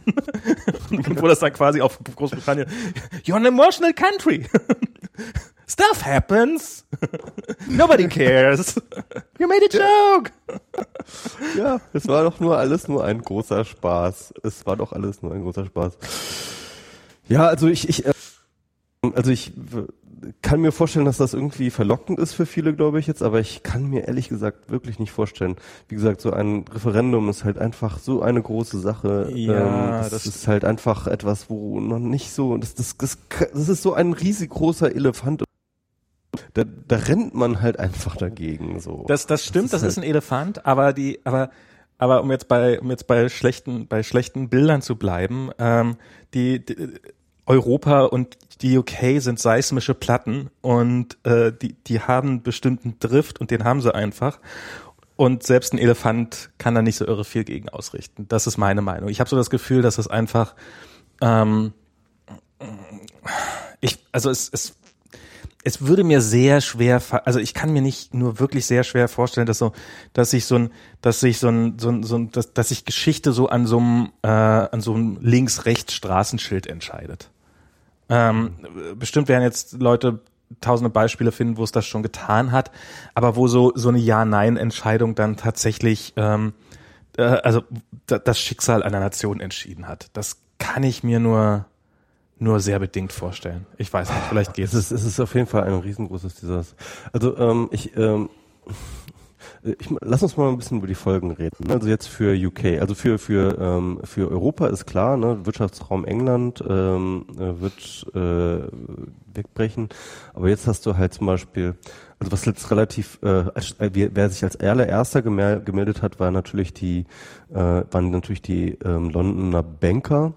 Und äh, ich sag mal so, London ist ja so der große europäische Financial Platz, Finanzplatz so. Und das ist richtig, richtig hammerhart, dass da wahrscheinlich irgendwie insgesamt über 100.000 Jobs weggehen. Ähm, die auch halt sozusagen, also mit den Jobs, die an den Jobs, an den Jobs hängen, so, ja. Mhm. Ähm, das, äh, also die City of London, ähm, äh, die wird nicht mehr wiederzuerkennen sein. Also wenn das halt wirklich so durchgezogen genau. wird. Und die sind ja, die, die ziehen ja jetzt, die ziehen ja jetzt ähm, nach Frankfurt. Ne? Warum, warum sollen sie jetzt damit warten? Also warum sollen sie jetzt vor der Zitterpartie, also die werden tatsächlich sagen, glaube ich. Und die, bra die brauchen einfach Planungssicherheit. Das genau. ist halt auch der Punkt. Sie wissen auch nicht, ob das der Brexit jetzt wirklich durchgezogen wird oder nicht, aber sie können in der momentan, das ist halt auch der Grund, warum eigentlich irgendwann sich äh, relativ schnell die, äh, ähm, England trotzdem, also die, die Politiker trotzdem dazu entscheiden müssen, den 50 zu triggern oder aber öffentlich zu bekennen, es niemals zu tun, weil nämlich ähm, äh, die, die Wirtschaft braucht halt in allererster Linie erstmal Planungssicherheit mhm. und nicht eine, äh, und sie braucht einfach eine Entscheidung, ja. Und ja, also, also die, die ziehen gerade schon ab. Du hast dann zum Beispiel, weißt du, Und sei es nur, dass man sich ein zweites England, Bein aufbaut. Das muss ja nicht sofort die Hauptfiliale sein, aber dass man, dass man mal schon ein bisschen mehr Fläche in Europa anmietet oder in Frankfurt oder sowas. Das kann ja, äh, muss, muss, muss ja, ja. Nee, da gehen, da gehen schon Leute gerade. Also ja, ja, klar, nee, also mit mehr Fläche anmietet meine ich erstmal quasi die Filiale größer machen, dafür hier nicht ausbauen, so, so, weißt, so, so ja, drauf ja. vorbereitet sein, dass man, äh, das. Die, die, die zweite Sache ist, ähm, ähm, ähm, England hat nicht mehr allzu viel Industrie, aber sie sind immer noch der drittgrößte ähm, Luft- und Raumfahrttechnik äh, äh. Und rate mal, wer das ist. Airbus. Das ist Airbus. Und Airbus ist halt eine dezidiert und sehr, sehr politisch europäische Sache. Ja. Ähm, also man, Airbus hat auch schon rausgegeben, sie sind gerade, ähm, sie wissen auch noch gar nicht, wie sie sich dazu verhalten werden, aber ich kann mir sehr gut vorstellen, dass im Falle eines, ähm, die werden sich wahrscheinlich jetzt erstmal zurückhalten, aber äh, sobald irgendwie die Richtung klar ist und der Brexit irgendwie äh, in, in, äh, in Anlauf genommen wird, werden die dort auch ihre Zelte abbrechen. Das, das muss ja auch nicht mal so, das muss ja auch nicht so sein, dass die wiederum auch nicht, dass die jetzt irgendwie eine Fabrik sofort dicht machen, sondern es ist halt einfach, wenn es darum geht, äh, wir müssen unsere Kapazitäten erweitern oder wir müssen die Fabrik modernisieren. Welche modernisieren wir? Die in Toulouse äh, oder oder die in England? Äh, ich glaube, die eher in Frankreich. Und und, und ja, genau. Punkt. Also auch da ist, das, das muss ja nicht immer sofort das sofortige Kippen sein, sondern es ist, das kann ja auch ein langwieriger Prozess sein, den man erst in zehn Jahren so, ah ja, irgendwas hat sich da geändert. Oder in 20 Jahren. Ja, also ich, ich glaube schon, dass da. Naja, ein paar Sachen wird man sehr schnell bemerken, ohne jede Frage, aber ein paar Sachen ja. werden auch einfach sehr lange dauern. Ja, klar. Und, und dann ähm, hast du halt irgendwie die, jetzt Schottland raus wollen. Irland, das ist also wir sind halt in einer Zeit aufgewachsen, die IAA noch Bomben gelegt hat, ja, und der Konflikt um Nordirland halt noch immer äh, extrem krass war. Ähm, das ist jetzt sozusagen seit 20 Jahren befriedet, aber was passiert jetzt, wenn halt tatsächlich ähm, ähm, äh, Irland äh, äh, äh, Irland an eine eine EU-Außengrenze zu Nordirland dann plötzlich aufmacht und ähm, ein Land, das eigentlich wieder sozusagen ähm, bewegungsfrei zusammengewachsen ist, äh, zwar irgendwie formal noch irgendwie zwei unterschiedliche Länder ist, ja, aber plötzlich sozusagen wieder dort Grenzkontrollen gemacht werden sollen, ja, also bei, bei wegen wegen diesem EU-Austritt. Komplett irre. Also es ist komplett komplett ihre ist das, ja. Und ähm, das ist äh, also und ich will, ich will auch nicht, das, das, das da kann es auch schnell wieder zu Konflikten kommen, zu richtig schlimm. Das ist, das, das geht ja dann doch äh, erstaunlich so, so wie schnell dann dieser Hass wieder entsteht oder sowas. Das ist ja doch äh, äh, immer wieder erstaunlich. Das ähm, und ich meine, ich sag mal so, wenn halt ähm, sich Irland, Nordirland abspaltet, ja, dann wird's natürlich auch gleichzeitig äh, auf eine Wiedervereinigung von Irland irgendwie sozusagen hinarbeiten, denke ich mir mal. Also ich ja, weiß es auch nicht so genau, aber ich kann mir das, das, das wäre das naheliegendste. Alter, oh, es ist, es ist, ähm, das ist wirklich. Mh, ist ganz interessant. Ich höre seit einiger Zeit so einen ähm, politischen Podcast, äh, Novara FM. Das ist so, das sind so äh, linke, ich glaube so, so Oxfordler oder so, die halt dort, ähm, ich glaube jede Woche einmal so, so auch so ein politisches Gespräch machen, auf sehr, sehr hohem Niveau, in unglaublicher Geschwindigkeit reden. Die ist es ein bisschen schwierig zu hören manchmal. Und die haben immer so eine, ich finde immer so eine, so ein bisschen, ich bin ein bisschen immer abgetörnt von ihrer blasierten, ähm, ähm, ihrem blasierten äh, Selbstbewusstsein, mit dem sie da irgendwie ähm, sich mal so geben, ja. Und ich habe dann die Folge nach dem Brexit gehört mhm. und ich habe die noch nie so gehört. Die waren, die waren einfach komplett fertig mit den Nerven. Das war so krass. Also die waren okay. einfach nur und also die waren, die wussten auch gar nicht mehr, was sie sagen sollten. Die, die, die so ja, oh Gott, was jetzt alles gemacht werden muss, ja. Also äh, ja, äh, was du schon meintest, ja, diese ganzen Trade Deals ausarbeiten, im Endeffekt äh, ein Großteil ihrer Legis äh, der, der ganzen Gesetzgebung ähm, der letzten 40 Jahre wurde ja gar nicht mehr dort gemacht, sondern in der Klar. EU und ähm, und alles, was zum Beispiel eine Verordnung ist, ja, das das ist ja tatsächlich EU-Recht, das ist äh, äh, für in, in, in England. Ja, das muss dann sozusagen alles nachgeholt werden. Äh, ähm, die ganze, äh, die müssen in den ganzen ähm, Organisationen, in den ganzen internationalen Organis Organisationen müssen die plötzlich wieder aufgenommen werden als neue Mitglieder, ja, irgendwie ähm, äh, als, als selbstständige Mitglieder. Ähm, alles, äh, die Welthandelsorganisation, die UN und so weiter und so fort. Also das ist ähm, UN weiß ich jetzt gar nicht, aber ähm, vieles lief ja über die EU mittlerweile. Es ist, es ist wirklich. Ich habe ich hab einen Artikel gelesen, so unglaublich, auf Medium, der so ein bisschen, der so ein bisschen hochge ähm, der so ein bisschen hochgerechnet hat oder überschlagen hat, wie viele also so um diese ganzen Trade Deals auszuhandeln, da brauchst du ja auch Leute, die das können. Da brauchst du ja auch Leute, die, die Juristen, die davon Ahnung haben. Du brauchst Verhandlungsführer etc. pp.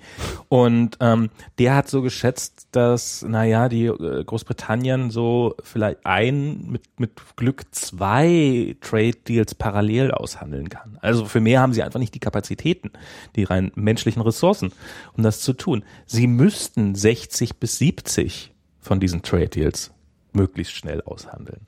Also das ist, das ist, und, und dann kann man natürlich sagen, ja, stellen Sie halt Leute ein. Ja, ähm, die, die, wenn so ein Strafrechtler mal schnell zum äh, internationalen Wirtschaftsjuristen umschult, weil er keine andere Möglichkeit hat, dann wird der Trade Deal wahrscheinlich auch entsprechend aussehen der dabei rauskommt. Als Engländer kannst du gerade eine gute Karriere machen, wenn du dich auf ähm, äh, wenn du dich auf EU-Wirtschaftsrecht äh, konzentrierst. Also ich, Ach, ich glaube, da, ich, ich glaube, da, da, da besteht dann so an einigen, da werden bestimmt auch so total viele so Grenzschilder und äh, ich weiß nicht, EU-Nummernschilder haben die die auch, die dann ab, abgeschafft werden müssen und sowas. Also es ist einfach ist eigentlich, äh, ich weiß nicht, ob es überhaupt ist, was die sich da vorgenommen haben. Also jedenfalls, die sind vollumfänglichen. Das ist so, ja, es ist, äh, es klingt nach einer äh, sehr bekloppten Sache. Irgendwas wollte ich, ja, also ich wollte über die, die Auswirkungen, die ich so ganz persönlich erlebt habe, wollte ich, kann ich ja mal so ein bisschen. Also zum ersten habe ich mal äh, einen, einen Blick auf, meinen, auf meine Aktien geguckt, die ich so besitze, ähm, die jetzt im Wesentlichen äh, also die zu 100 Prozent aller von einer amerikanischen Firma sind, ich sage jetzt mal nicht von welcher, ihr könnt es euch vielleicht denken, ähm, die, die, die es nicht ganz so schlimm erwischt hat, aber die, die, also ich habe an dem Tag drei Prozent meines Vermögens verdient, äh, verloren sozusagen, äh, was jetzt nicht so irre viel ist, aber immerhin. Und ähm, ja in Dublin, ne? Hauptsächlich, oder? Facebook? Ja. Naja, in erster Linie hier in Silicon Valley man jetzt in Europa haben sie ihren, Dublin, ihren äh, Headquarter in Dublin, oder? Ja, also es gibt auf also jeden Fall, es gibt auf jeden Fall noch ein London-Büro und es gibt, ich weiß nicht, ich, ich ja. bin da auch nicht so genau im Bilde. Also es gibt ja, hat ja. Ach, das ist auch noch so eine Sache, ne? Dass halt ähm, äh, England, äh, vor allem London, halt so als Brückenkopf für genau. ganz, ganz viele Investoren gilt. Also China zum Beispiel, ähm, äh, ganz, ganz viele chinesische Firmen haben halt irgendwie ihre Filiale in London, um halt sozusagen von dort aus äh, äh, EU-Deals machen zu mhm. können. Mhm. Ja?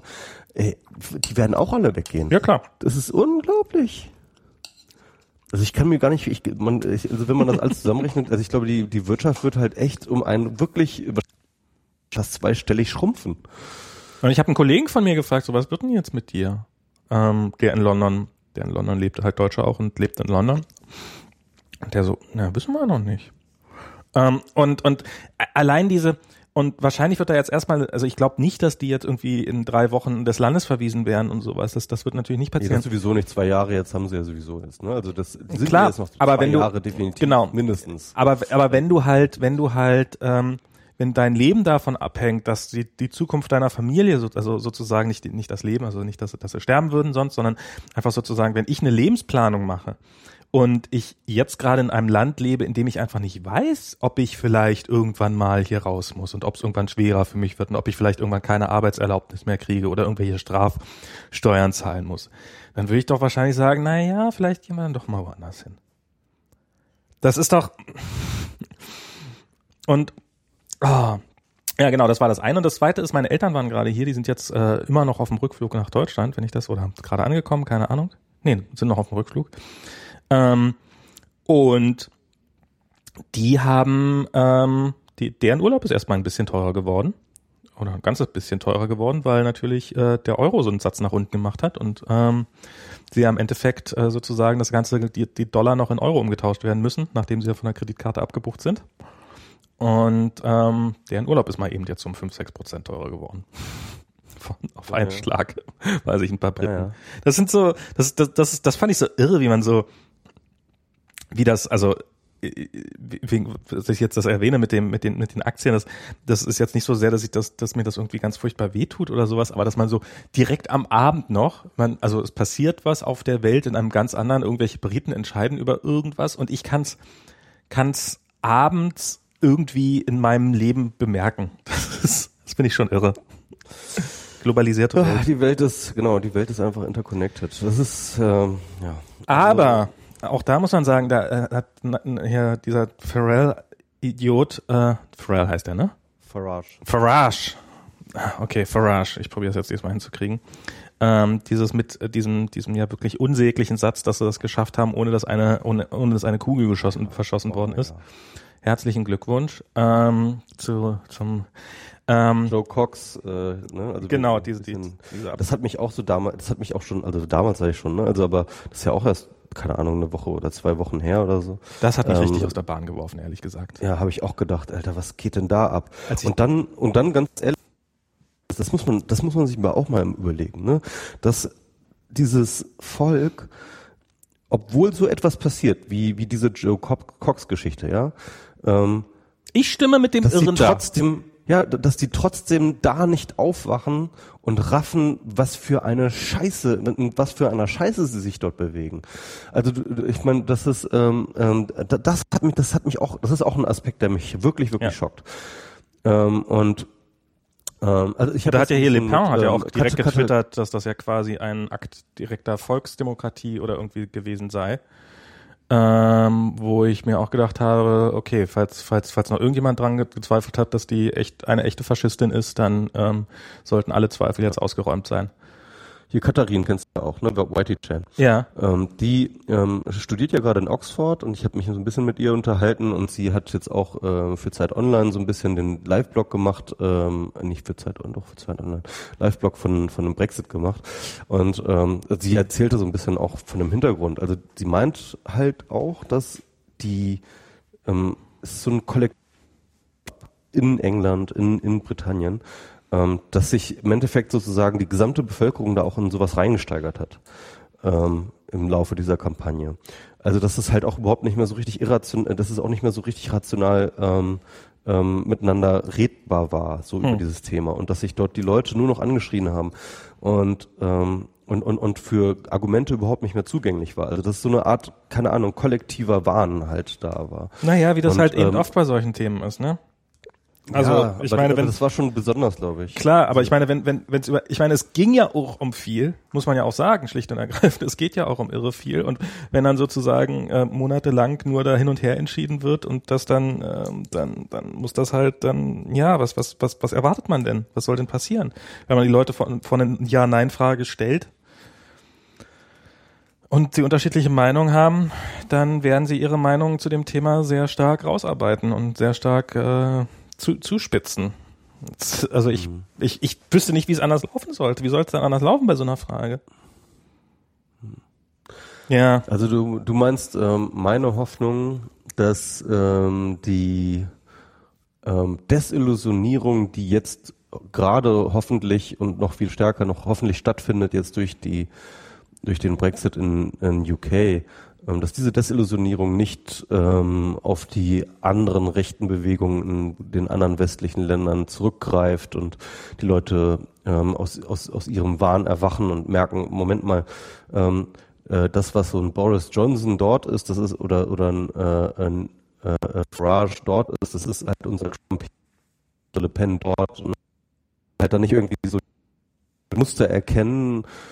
Äh, das ist meine da ich mich gerade so wie das ich, jetzt ist gerade wieder, jetzt ist wieder jetzt die Verbindung ist gerade wieder total scheiße, leider. Darum, ich probiere jetzt mal zusammenzufassen, was ich glaube, was du gesagt hast, nämlich äh, du hast mich gefragt, ob, äh, ob, ob ich deine Hoffnung, dass, ähm, dass sozusagen ähm, die rechten Wähler ähm, oder die, die populistischen Wähler das jetzt so ein bisschen aufwachen und das erkennen, dass das doch eigentlich bei ihnen genau der gleiche die gleiche populistische Scheiße ist. Ähm, ich halte die Hoffnung für relativ ich, ich glaube, ich, ich glaube nicht. Ich glaube, ähm, dass äh, sehr viele von diesen, also ein, einige wen, also oder sagen wir es mal so, ich glaube, dass die EU eine Menge tun kann. Also ich glaube, dass das auch ein Warnschuss sein sollte, dass das eben nicht einfach nur ein paar rechte Spinner sind und sowas, sondern dass die, dass es eben viele Leute gibt und dass das, dass man das jetzt gerne unter den Tisch legt und dass es eben nicht nur äh, irgendwelche, äh, irgendwelche Xenophobie ist und weiß der Teufel was, äh, sondern dass das auch, dass das auch echte Kritik ist. Weil, also was ich da ein äh, äh, gegenhalten möchte, ist, äh, die Briten haben sich auch schon mal anders entschieden. Die haben 1975 ja, haben sie schon mal anders gewählt. Bist du noch eigentlich da? Ja. Okay. Ähm, und ähm, und ich glaube nicht, dass die äh, dass die Briten 1975 weniger Hallo ja, ich, ich höre dich, ich höre dich, alles gut. Okay, okay. Dass sie, dass sie dich, ähm, dass sie 1975 weniger xenophob waren als als heutzutage. Und insofern glaube ich, dass dass die EU tatsächlich ähm, also, also dass es so nicht weitergehen kann. Ähm, jetzt ganz platt, ganz ganz glatt gesagt, dass dass äh, dass eben dieses die, die dieses diese Vorteile, die die EU gebracht hat, gerade wirtschaftlicher Natur, die ja nun unbestreitbar sind und die gigantisch sind, ähm, dass die dass viele Leute vielleicht auch sagen, äh, ist mir doch scheißegal, was da jetzt an Kapital äh, vernichtet wird, meins war es eh nicht. Und äh, ist mir doch scheißegal, was wir für Nachteile daraus haben, dass wir jetzt aus der EU austreten, weil ich habe die Vorteile auch nie gekriegt. Und das stimmt wahrscheinlich nur zum gewissen Grad, äh, dass sie diese Vorteile nicht abgekriegt haben. Aber äh, ähm, dann, dann, dann ist es ihnen zumindest nicht hinreichend vermittelt worden. Und dass das für so eine, so eine große Institution, die äh, per Definition weit weg von den Menschen ist, sehr, sehr schwer ist, äh, das zu vermitteln und äh, gerade durch diesen, durch diesen, den du ja vorhin schon erwähnt hast, diesen ja offensichtlich wirklich bizarren Presse und ähm, und Politikfilter hindurch, der offensichtlich wirklich alles, was die EU ausmacht, einfach als negativ dastehen lässt. Aber das ist eine Krankheit, die war, die, die, die ja durchaus nicht nur in Großbritannien verbreitet ist. Die haben wir ja hier genauso. Die haben wir ja in, in, in all diesen Ländern. Genauso würde ich nicht sagen, dass es hier nicht so ausgeprägt. Das ist ist schon, England ist da schon ein Spezialfall. Ich würde nicht sagen, dass es alleine steht. Also wir haben zum Beispiel eine ähnliche Situation in Polen. Ja. Ähm, und das finde ich auch interessant, also gerade weil äh, das, das, das hatten sie bei der Lage der Nation auch interessanterweise. Ne? Also du musst dir überlegen, dass die ähm, Leute auf dem Land eher für Brexit gestimmt haben. Mhm. Gleichzeitig sind die Leute auf dem Land, die die am meisten äh, durch die EU äh, Geld bekommen. Das, die, die leben praktisch ausschließlich von EU-Fördergeldern. Ja? Natürlich. Das sind die Leute, äh, das sind die Leute, die ausschließlich von der EU leben, die gegen die EU sind. Und das ist halt in, bei, bei, bei Polen ist das ganz genauso. Also ist das noch viel krasser, weil Polen ist ja noch nicht mal ein Nettozahler, sondern ist, äh, sondern hat ja wurde ja die letzten Jahre massiv gepäppelt von der EU mhm. und der gesamte Aufschwung, den sie jetzt erlebt haben, haben sie der EU komplett zu verdanken. Und trotzdem ist es gleichzeitig eines der EU-kritischsten Länder. Es ist wirklich wirklich, es ist wirklich rational überhaupt nicht mehr zu erklären, sondern es ist, also es hat wirklich keine Korrelation mehr mit irgend, also, also sagen, es gibt Leute, die äh, EU-Verlierer sind und die sind gegen die EU. Das ist halt äh, völlig, das ist das Gegenteil ist der Fall. Ja, also man kann fast eigentlich eine umgekehrte Korrelation machen. Irgendwie Leute, die am meisten von der EU abhängen, sind gegen die EU. Naja, und man, es ist, es ist, es ist absurd. Es ist wirklich absurd. Nee, äh, ganz, ganz, ganz so, ganz so, ganz so würde ich dann halt eben doch nicht sehen, sondern dass das möglicherweise, also dass äh, ja diese, diese, diese Regionen, die, die, die leben sehr stark von den EU-Geldern, aber sie werden eben auch von diesen EU-Geldern mehr oder weniger so an so einem Tropf gehalten, so hier beschwert euch mal nicht, so nach dem Motto. Es ist halt auch nicht so, dass sie jetzt ähm, dass, dass sie jetzt eine, eine echte Zukunftsvision oder sowas hätten. Also was ich glaube, was, was die EU braucht, ist ähm, abgesehen von diesen ganzen, also von diesen ganzen rein wirtschaftlichen Entscheidungen, die ja äh, sehr kaltblütig gefesselt werden, auch wieder tatsächlich irgendwas Identitätsstiftendes. Also ich frage mich zum Beispiel diese ganzen, diese ganzen Griechenland ähm, äh, Diskussion, die wir ja hatten. Dieses, äh, wo ja auch so, ja, dann geht doch Griechenland einfach raus aus der EU, dann sollen sie mal ein bisschen oder aus dem Euro, so, so, so dieses, wo, wo dieser Eindruck erweckt worden ist, dass das so ein, so, ein, so ein Club ist, wo man auch hin und wieder mal äh, draußen eine rauchen gehen kann, wenn man mal gerade für ein paar Jahre keine Lust hat. Und und das ist ja, das ist ja durchaus auch eben auf deutscher Ebene und auf, auf französischer Ebene ganz massiv betrieben worden. Wo ja auch so, naja, vielleicht ist das ja auch ganz gut für Griechenland, wenn die mal so ein bisschen draußen sind und so, dann können sie sich ein bisschen erholen und so. Und, und die, dieser Eindruck ist ja nicht nur von den Medien oder von irgendwelchen ähm, Leuten erweckt worden, die die EU eigentlich schon scheiße fanden, sondern die ist ja auch wirklich von wichtigen EU-Pro, Pro, äh, äh, Pro jetzt komme ich auf das Wort nicht mehr, äh, Protagonisten ähm, geschaffen worden, dieser Eindruck. Und äh, ich, also ich, ich habe keinerlei Hoffnung, dass das passiert. Ich, äh, äh, aber ich glaube, das wäre das Notwendige, dass man sozusagen, ich habe als als damals Polen in die EU kam, da, da habe ich, äh, da hatte ich eine Träne, da habe ich irgendwie im Fernsehen gesehen, da hatte ich eine Träne im Auge, weil das irgendwie so ein für mich so ein so ein auch so ein emotionaler Moment war, weil das halt so dieses ich halt in dieser in diesem kleinen Ostdeutschland, in diesem kleinen versifften groß geworden bin, wo du nicht mal nach Prag fahren konntest, ohne ohne äh, monatelang vorher einen Antrag zu stellen. Und plötzlich ähm, ist Polen da, ähm, also ein Land, was eben geografisch noch sehr nahe ist, ähm, kann, kann, kannst du einfach über die Grenze fahren und und passiert gar nichts. Und äh, so diese diese offenen Grenzen das ist das ist nach für, für nach wie vor für mich der größte Verkaufspunkt und der beste Verkaufspunkt für die EU und nun ist mir klar dass das nicht allen Leuten genauso wichtig ist. Aber ich ich hoffe doch dass es möglich sein sollte für diese für diese humanistischen Werte ähm, eine Mehrheit in Europa zu schaffen und in den einzelnen europäischen Ländern, auch ohne da mit irgendwelchen Abschreckungspolitik und sowas zu arbeiten. Ja, also ich meine, mm, ja, also ich, ich ja, ich glaube, das muss man auch, du hast auch, auch recht, man muss diese Krise, die jetzt ja auch die EU hat, das will ich auch überhaupt nicht bestreiten, also diese Krise muss man auch nutzen, um äh, die EU ähm, in ihrer Ausgestaltung kritisch zu hinterfragen. Es hat ja dann der Juncker hat ähm, relativ frühzeitig ähm, nach dieser Brexit-Entscheidung ähm, das Motto ausgegeben: Wir müssen die EU vertiefen, wir müssen die EU-Integration verstärken. Mhm. Und das wurde jetzt sehr sehr negativ von vor allem der Negat äh, besser aufgerufen, äh, aufgefangen im Sinne von, ähm, guck mal, die das Gegenteil fürs Gegenteil gestimmt. Äh, für ihn, für sie war zu viel Integration und jetzt kommt der Juncker und will noch mehr Integration. Mhm. Hat er den Schuss denn gar nicht gehört? Aber ich denke, dass der Juncker durchaus recht hat. Ich glaube ja, dass die Probleme, die wir mit der EU haben, nicht daran liegt, äh, nicht daran liegt, ähm, dass die EU-Institutionen zu schlimm sind, sondern im Gegenteil, sondern dass äh, die Nationalstaaten zu egoistisch gegen die EU arbeiten. Und ähm, und deswegen bin ich auch der Meinung, ähm, wir müssen eine größere Integration, wir müssen die EU vorantreiben, wir müssen die vertiefen, wir müssen den Nationalstaat sogar noch weiter überwinden.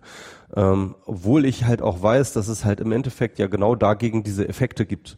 Aber ich glaube, ähm, ich, äh, also ich, äh, ich, ich, ich sehe da keine andere Effekt, dass dass, sage ich mal, nationalstaatliche Politiker die EU als Blitzableiter immer wieder benutzen können, immer wieder hinstellen können ähm, und, und, und äh, alles Schlechte auf die EU schieben können, das liegt ja genau an dieser Schwierigkeit, dass ähm, wir eine so geringe äh, Integration haben, dass eben ähm, die Leute nicht unterscheiden können, was jetzt EU ist und was jetzt irgendwie nationale Politik. Aber ich, ich vergleiche das mal mit mit hier einfach mal. Also hier ist das ja durchaus ähnlich. Hier hat man diese einzelnen Staaten, die äh, in sich eigentlich erstaunlich große Freiheiten haben und äh, man hat oben dieses Gesamtkonstrukt United States of America und diese und dieser dieser Reflex, dass das sozusagen, dass sich die äh, Politiker auf Staatenebene hinstellen und na, und nur die da oben für alles verantwortlich machen, das ist das ist hier ist hier genau das gleiche Trauerspiel. Das ist genauso schlimm und ähm,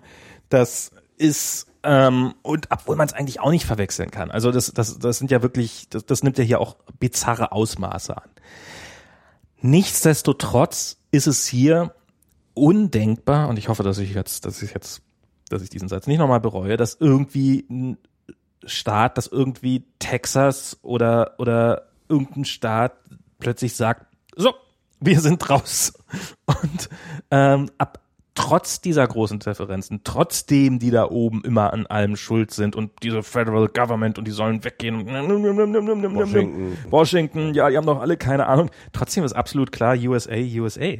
Und ähm, bis hin zu, zu bis es bis bis es geradezu absurd wird und ähm, und und nicht zu viel bitte nicht zu viel davon aber ein bisschen mehr davon wäre doch vielleicht wäre doch vielleicht für die EU nicht das, schlecht. Das ist das ist auch ein Gedanke, der mir in letzter Zeit häufig kommt ähm, und das ist wirklich ein äh, schwieriger Gedanke, sag ich mal, für jemand, der so links und antinationalistisch ist. Aber ähm, die Frage, inwiefern tatsächlich ist ein ähm, Identifikationsgefühl mit diesem Konstrukt geben muss. Ne? Also wir haben die Situation in Europa ja, dass ähm, ähm, Europa es gibt viele Leute, die hassen Europa, die hassen die EU.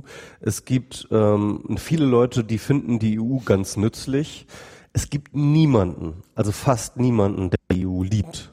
Also doch, sie doch, doch, ich liebe, ich, ich liebe die EU. Ich liebe diese europäische, also ich liebe. nicht mal hier. Ich liebe, ich liebe nicht alle Teile der EU, aber ich, ich, ähm, und, und es gibt sicherlich viele Sachen, aber so dieses, was ich eben gerade gesagt habe, dieses, als Polen damals in die EU aufgenommen wurde, habe ich ein bisschen geweint.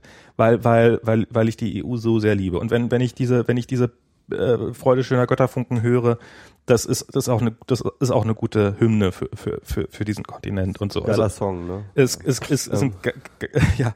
Und, und ich, ähm, also doch, es gibt, also ähm, ich, und, und ich liebe die Idee. Ich liebe, ähm, ich, ich finde, ich finde so, ich habe immer ein Problem mit Nationalstaaten, gerade mit, also mit, mit Amerika, also hier mit den USA ein bisschen weniger, aber mit diesen europäischen Nationalstaaten, weil sie halt so, weil sie sich ausschließlich eigentlich über Abgrenzung definieren. Was ist der Unterschied zwischen Frankreich, äh, was ist was was ist an was ist äh, ja was was macht Deutschland aus, dass es nicht Frankreich ist? Ähm, sozusagen. Und und es ist halt kein Nationalstaaten basieren halt nicht auf integrativen Gedanken so auf hey wir sind offen für alle, sondern auf dem Gedanken des du gehörst nicht dazu. Und ähm, dass es hier in den USA, mir ist klar, dass, äh, dass das bei den meisten Leuten schon lange verblasst ist und nicht mehr vorhanden ist, aber äh, die USA basiert eigentlich auch auf diesem Gebt uns eure Armen, kommt, kommt alle her, äh, seid, seid willkommen. Das und ist schon lange her. Ne? Das ist schon lange her, aber das ist halt, das ist halt, ist halt der, die, der, der Gründungsgedanke dabei, der aber auch drinne steckt nach wie vor, der auch in den Menschen drinne steckt. Das kriegst du halt schon mit, dass halt ähm, ähm, mit welchen, mit welcher Offenheit ich als weißer, heterosexueller, bla bla bla, Besserverdiener, ähm, ist mir alles klar, dass da, dass, dass das zum Großteil ist, weil ich äh, viele, viele Privilegien habe, aber äh, dass ich dass man hier schon offen empfangen, offener empfangen wird, offener, glaube ich, als es den meisten Menschen in Europa passiert oder in Deutschland passiert. Und dieser europäische Gedanke, ähm, nämlich wir, wir lassen diese Grenzen hinter uns, wir lassen diese dämlichen Nationalstaaten hinter uns, wir stehen für was Größeres, wir stehen für, wir stehen für das Zusammensein und für das, und da, da, das ist was, wo du mich, wo du mich jeden Tag hinterkriegst. Und ähm, also, na klar, das kann in dem Moment, in dem man anfängt, dass diese Macht wieder gegen andere zu richten, ausschließlich, dann ist es natürlich wieder problematisch. Aber ähm, ja, insofern, ich, ich liebe die, diese EU. Und das Heißt aber nicht, dass ich sie deswegen irgendwie unkritisch sehe oder dass ich, dass ich nicht finde, dass man sie massiv verbessern müsste, sondern gerade weil ich sie liebe und gerade weil ich, weil ich finde, dass sie eigentlich viel mehr für die Menschen tun müsste, äh, finde ich, müsste man sie, müsste man sie ziemlich radikal, vielleicht sogar ziemlich radikal ändern, vielleicht nicht radikal, aber aber man man müsste sie, man müsste sie verändern. Und ähm, ja, ja ein bisschen mehr Identität stiften vielleicht.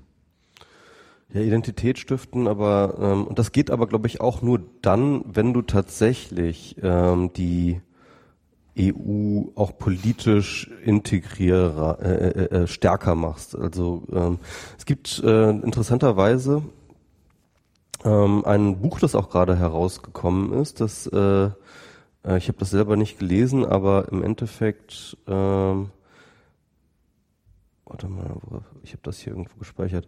Ähm, eine Frau, die, die, ähm, ich glaube, es ist eine Politologin, die ein, ein Buch geschrieben hat, äh, Europa als Republik und dort eine europäische Vision auf, äh, äh, auf, äh, aufspannt. Ähm, genau, Guerot heißt sie, glaube ich. Guerot. Okay. So. Ähm, und äh, die ähm, eine Vision von Europa aufspart, die halt tatsächlich mehr oder weniger komplett ohne Nationalstaaten auskommt.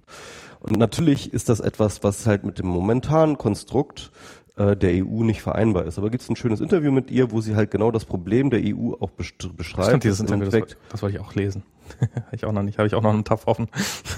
ja, ja, das, ähm, sie, sie, sie sagt halt, ähm, ähm, dass, dass diese Doppel, ähm, das ist halt eben, momentan haben wir halt ein, ein Europa der Nationalstaaten, ja, also ein Verbund aus Nationalstaaten, aber wir müssen eigentlich ein Verbund, wir müssen ein, ein wir brauchen ein Europa der Bürger, ja.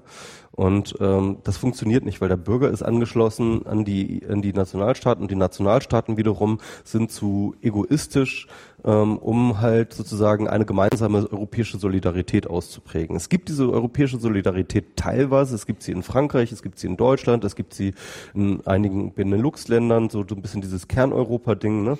Aber zum Beispiel äh, Slowenien oder Polen oder wie auch immer, die sehen die EU wirklich nur als reine pragmatische Geschichte, wo sie irgendwie Geld rausziehen können. So und äh, und und, und ähm, das sie, sie meint halt eben ähm, eigentlich wird daran wird auch Europa früher oder später zerstört werden und ähm, und dann müssen wir halt tatsächlich, wenn wir ein neues Europa wollen, dann müssen wir tatsächlich Europa als Republik denken. Dann müssen wir Europa als eine Ebene betrachten, die den Nationalstaat tatsächlich überkommt, tatsächlich äh, äh, tatsächlich auch un, ähm, äh, unnötig macht. Hm. Das ist natürlich aber eine extrem, es ist natürlich eine extrem krass weite. Ach, ich finde ja, dass man den Geschichte. Nationalstaat durchaus als so folkloristisches Element durchaus beibehalten kann, meinetwegen. Ähm, genauso wie ich immer noch gesagt habe, dass ich in Prenzlauer Berg gewohnt habe, obwohl es schon lange Pankow war. Das ist ja, ist ja, ist ja so, so, so ein bisschen regionale Zugehörigkeit ist ja äh, muss ja nicht verkehrt sein, kann kann genau, sie, sie meint halt, sie meint halt auch übrigens ähm, ähm, regionale unabhängig, sie meint halt ähm, regionale äh, Bezug ähm, stärken, also der würde sich ja. dadurch eher stärken, ja. Ähm, und äh, dann eben äh, den europäischen Bezug als, als nächsthöhere Ebene. Mhm. Ähm, also ein Europa der, der Region dann sozusagen auch. Ja? Also aber, aber das, ich glaube, das ist auch gar nicht mehr so weit weg, wie man sich das vielleicht vorstellt. Also gerade zumindest vom persönlichen Bezug. Also ähm, es gibt sicherlich sehr viele Leute in Deutschland, bei denen das anders ist. Aber ich meine, bei dir, ich würde doch, ich glaube, du hast das, glaube ich, sogar schon mal hier im Podcast gesagt. Ich glaube, das ist jetzt nicht mein Gedanke, den ich jetzt äh, sage, dass du gesagt hast, dass du dich doch äh, jemand in Paris, einem offenen Pariser Weltbürger näher bist als irgendeinem, als irgendeinem Deutschen auf irgendwo auf dem platten Land, der da nie aus seinem Dorf rausgekommen ist. Und wir sind doch eigentlich, zumindest die Leute, die in den Großstädten leben und ein bisschen gebildeter sind, wir sind, wir sind doch schon, wir sind doch schon Europäer. Genau deswegen hassen sie uns ja auch. Wer? Ne, man muss sich äh, die, die, die Leute auf dem Land. Also das ist ja der Punkt. Also, also diese diese diese Spaltung, die wir momentan haben, ja, die richtet sich ja auch genau gegen uns und äh, gegen auch auch gegen diejenigen, die bereits sich als Europäer denken. Also äh, das ist ja genau das, was die Leute als Elitenscheiße irgendwie für, für sich als Feindbild ausgemacht haben. Ja? Mhm. Die Leute, die gegen Europa sind, die Leute, die gegen ähm, Integration sind, die auch gegen Zuwanderung sind und so weiter und so fort. Genau das äh, und, und, und, und man kann es ihnen ja fast gar nicht irgendwie so richtig ähm, ähm, ähm, übel nehmen, denn im Endeffekt ist eine Solidarität, die wir aufbauen auf dieser ähm, intellektuellen Ebene, auf dieser kulturellen Ebene über äh, Nationalstaatsgrenzen hinweg ja gleichzeitig auch eine Aufkündigung von Solidarität mit den Leuten, die wir, mit denen wir in einem Nationalstaat leben. Hm. Mhm. Also zumindest, äh, zumindest, wenn wir das eine über das andere präferieren, ja. Und äh, und das ist, glaube ich, vielleicht auch so ein bisschen der Grund, äh, das das Grundgefühl, das äh, sich zu diesem Hass aufschaukelt, dass die, dass dass dass die das merken, dass die merken, okay, da ist halt diese intellektuell gut gebildete, ähm, ähm, äh, tendenziell die, die alles haben jüngere, in den Städten lebende Klasse, die sich äh, bereits über äh, Nationalstaaten hin, die schon den Nationalstaat hinweg denkt, ja, und schon sich entsprechend auch fühlt. Und ähm, äh, und ich sitze jetzt hier alleine und werde hier alleine gelassen ähm, ähm, und, und und bin da nicht Teil von, ja, und äh, äh, und, und ich will aber eigentlich wieder zurück. Ich will zurück, dass die Leute sich eher mit mir identifizieren, nicht mit ähm, und nicht mit irgendwelchen, keine Ahnung, äh, äh, Leuten in anderen Ländern. Mhm. Und ich glaube, dass, dass, dass das schon so ein bisschen der Grund auch ist äh, äh für, für, für diese Antiglobalisierungshass. Das, das das finde ich tatsächlich ein guter Punkt. Also ich, ähm, das, das drückt ein bisschen aus, was ich vorhin so meinte, dass man so, dass man nicht so sehr gegen irgendwie die Briten oder sowas da agieren sollte, sondern dass man mehr so die Brüche, die es ja durchaus auch innerhalb äh, Deutschlands gibt oder innerhalb äh, deines Kiezes oder sowas, dass man, dass man halt an, an denen mehr arbeitet und da probiert, mehr Brücken zu bauen und, und sagen, guck mal, auch wenn wir, auch wenn wir nach Europa abziehen, kommt doch einfach mit. Ähm, und, äh, und, und denen da entsprechend äh, ja, Hilf Hilfestellung bieten. Und äh, keine Ahnung, vielleicht ist das auch alles idiotisch und total unrealistisch. Wir müssen sie alle einfach alle zwangsumsiedeln in die Städte und ihnen ähm, äh, Nee. Und äh, Brandenburg zu Badeseen, oder was? Ja, ein, ein großer Bar, äh, ne, hier ähm, Berlin am Brandenburger Meer. genau. Sprengen wir noch Großbritannien weg, dann können die, die, die nicht da bleiben wollen, können ja, äh, können ja irgendwo nach äh, Frankreich Wer, wer hatte das nochmal gesagt? So als, als Strafe müsste man die Briten auf eine verregnete Insel im Norden des Atlantiks verbannen. Ja. Die armen Schweine. Das, dann werden sie, dann, dann werden sie es sich echt nochmal anders überlegen. Ich glaub auch. Ach ja, nee, das ist okay. So, aber ich fürchte, ich muss heute schon mal ein bisschen schneller Schluss machen. Ich habe nämlich äh, eine Deadline verpennt, die und habe gedacht, ich hätte noch bis Donnerstag Zeit, muss jetzt aber unbedingt was heute noch fertig kriegen. Darum habe ich gar nicht so viel Zeit.